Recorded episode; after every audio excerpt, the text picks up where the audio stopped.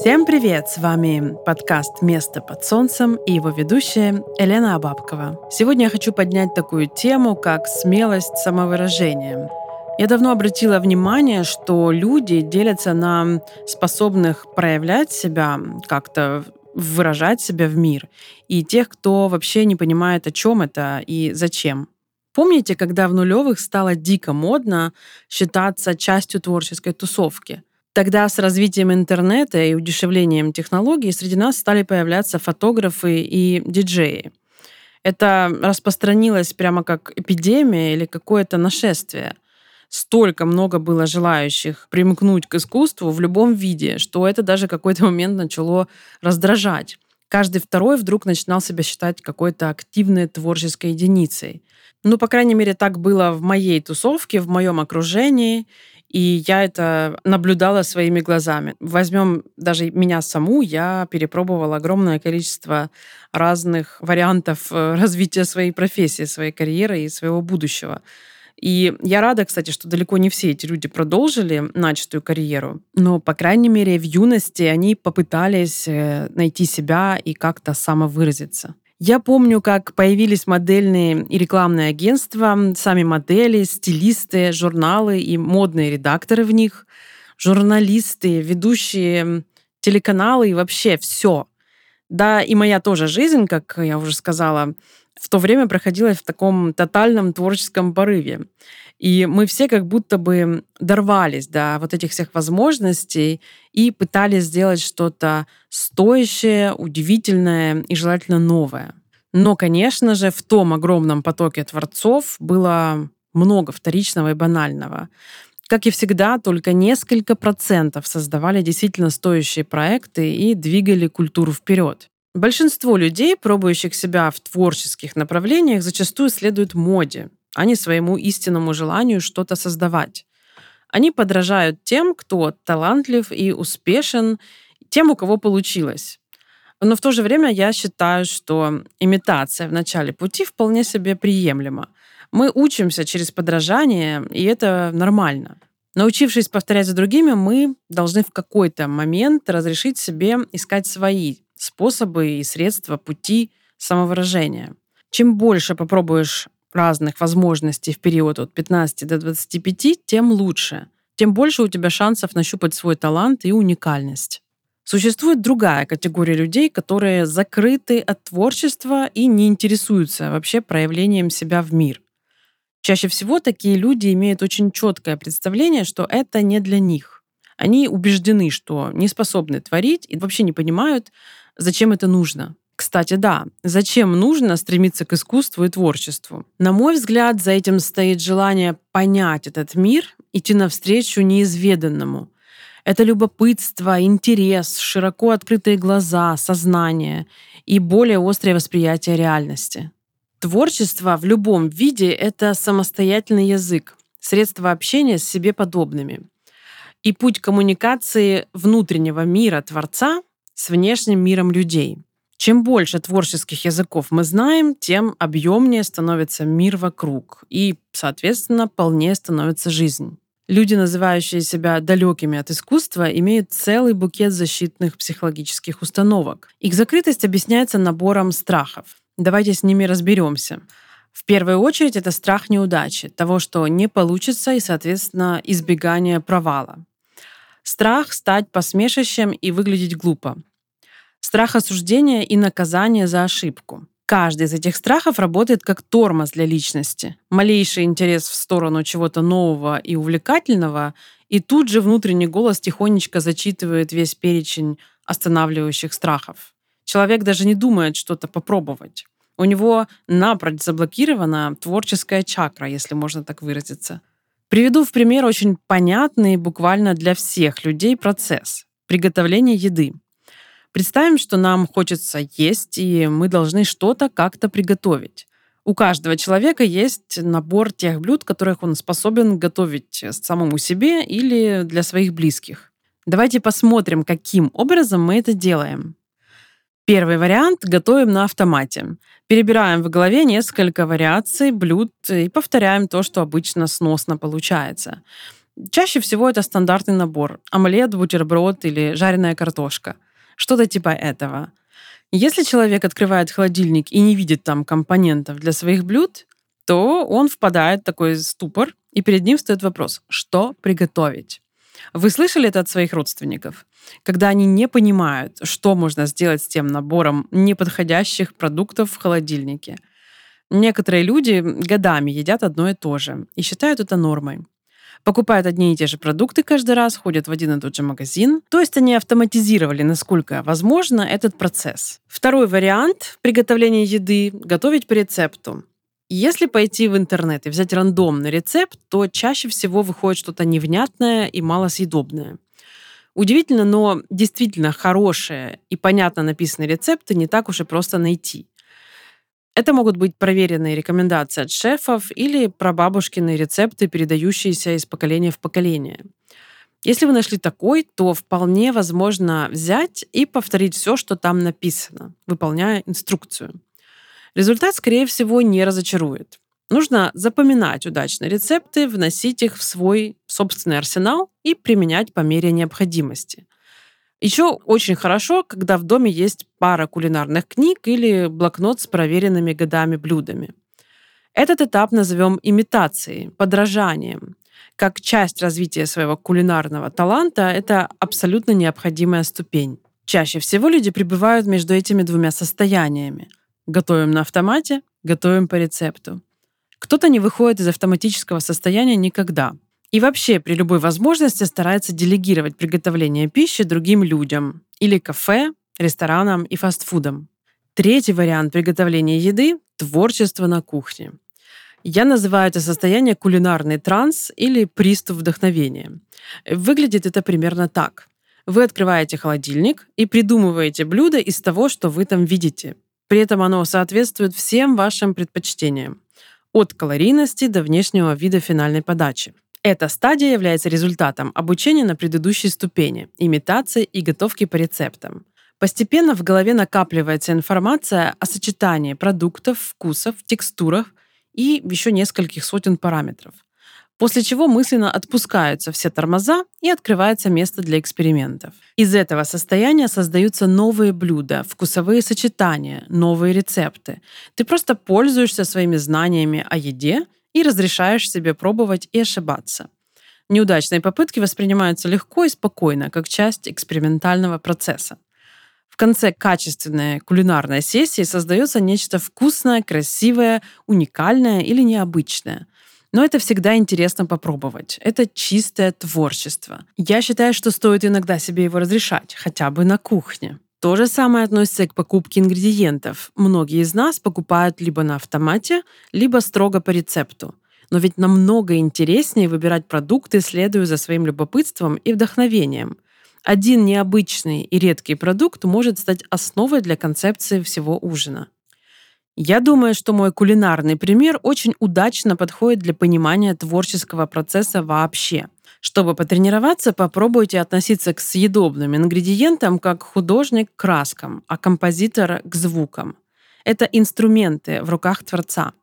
И это хорошая метафора, которая иллюстрирует и экстраполируется на любой творческий процесс.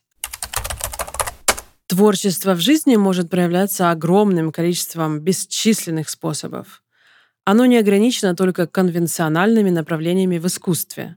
Французы придумали фразу «art de vivre» — «искусство жить и наслаждаться жизнью». Итальянцы показали нам «la dolce vita» — «сладкую жизнь». Состоит она из ощущения самой жизни, окружения, отношений с людьми, того, как выглядит сам человек и его дом, из чего состоит его круг интересов и досуг, и каким образом зарабатываются и тратятся деньги.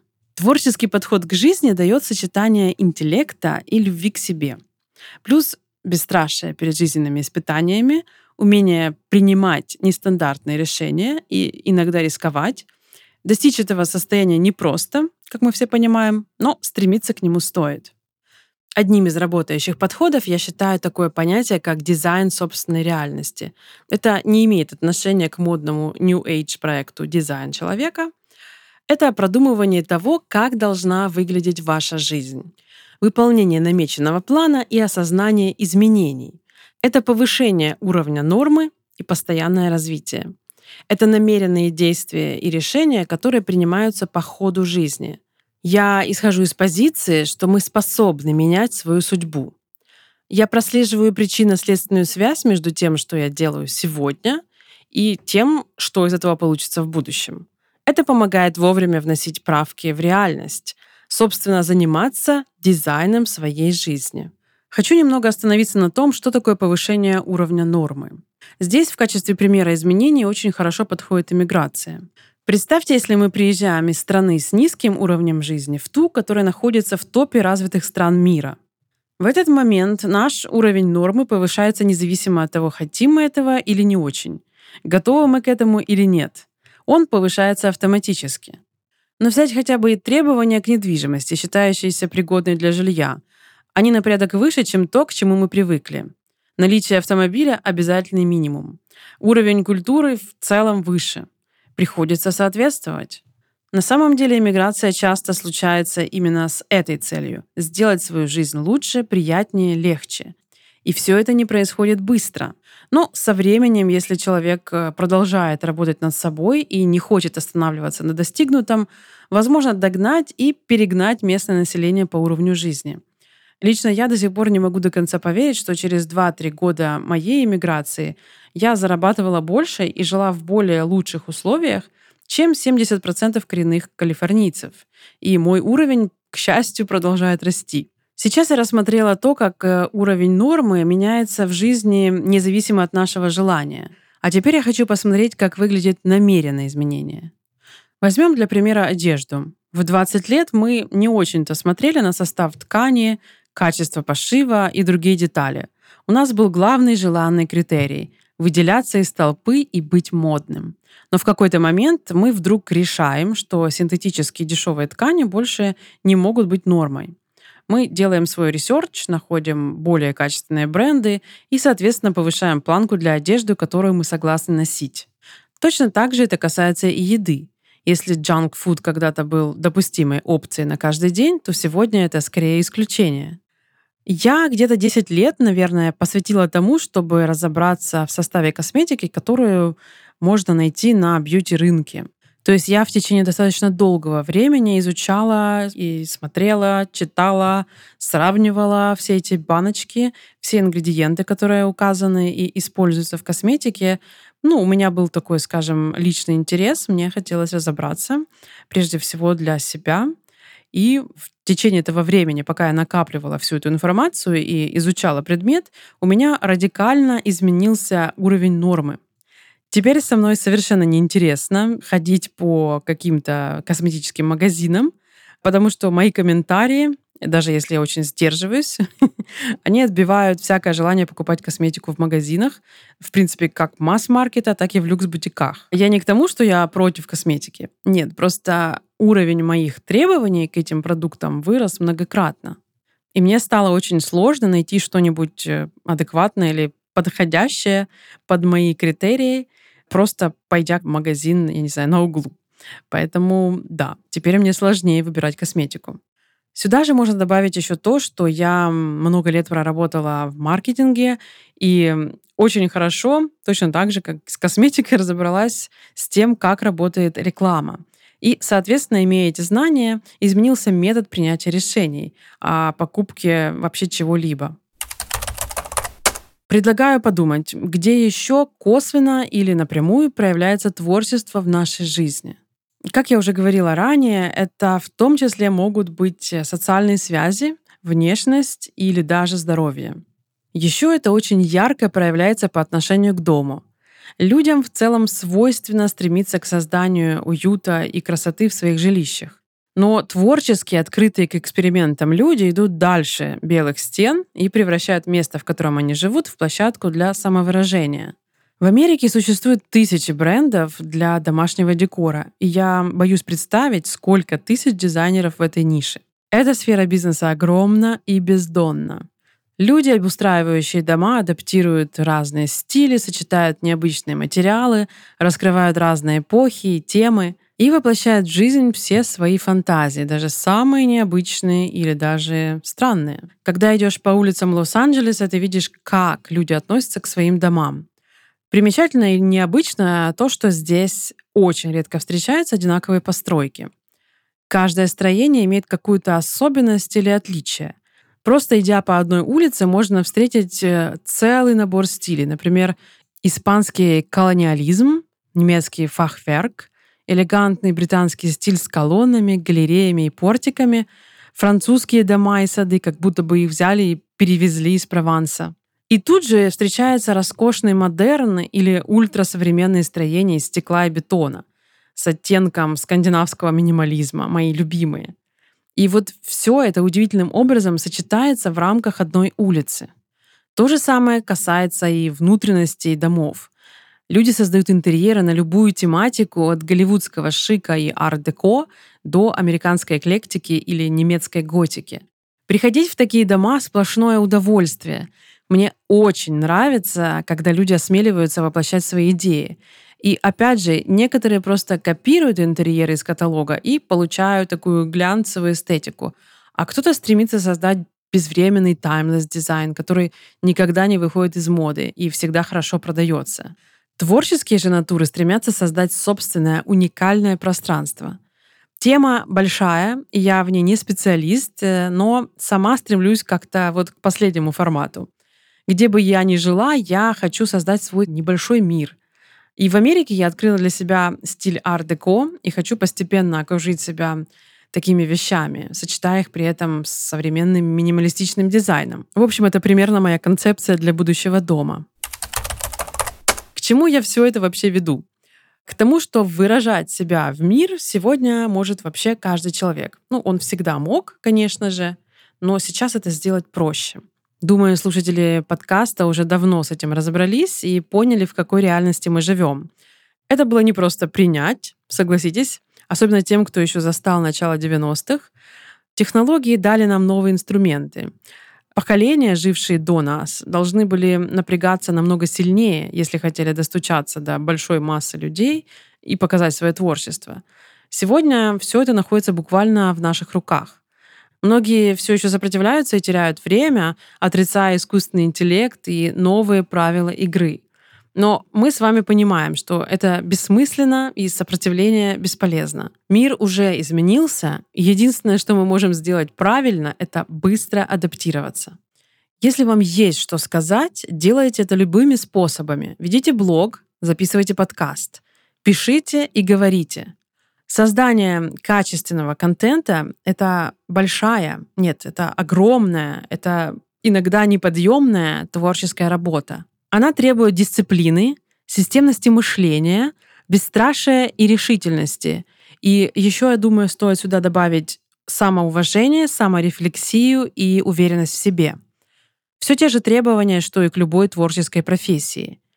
Люди довольно долго обесценивали и отказывались соглашаться, что контент может быть формой искусства. Сегодня же сомнений практически не осталось мы видим не просто отдельные успешные кейсы, мы видим новую сформировавшуюся индустрию. Вся жизнь — это, по сути, ваш персональный творческий проект. И если осознать это вовремя, можно успеть превратить собственную жизнь в произведение искусства. Для того, чтобы наслаждаться и радоваться каждому дню. В Калифорнии, кстати, тоже есть свое понятие, относящееся к состоянию, в котором стоит жить. Let's celebrate life. Давайте праздновать жизнь, предлагают калифорнийцы. Не нужно искать специальных поводов. Эм, создавайте праздник, когда вам хочется, и празднуйте свое время на земле и себя в любой день. Открывайте шампанское, когда есть настроение. Это та легкость, которой не хватает в менталитете, в котором я выросла. И выросли многие мои знакомые, и наверняка слушатели этого подкаста. Когда я узнала об этой местной идее отношения к жизни, я сразу же ее приняла.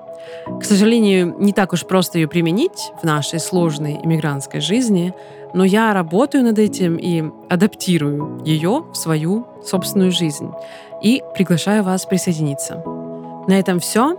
До скорой встречи в эфире. С вами был подкаст «Место под солнцем» и Елена Бабкова. Всем пока.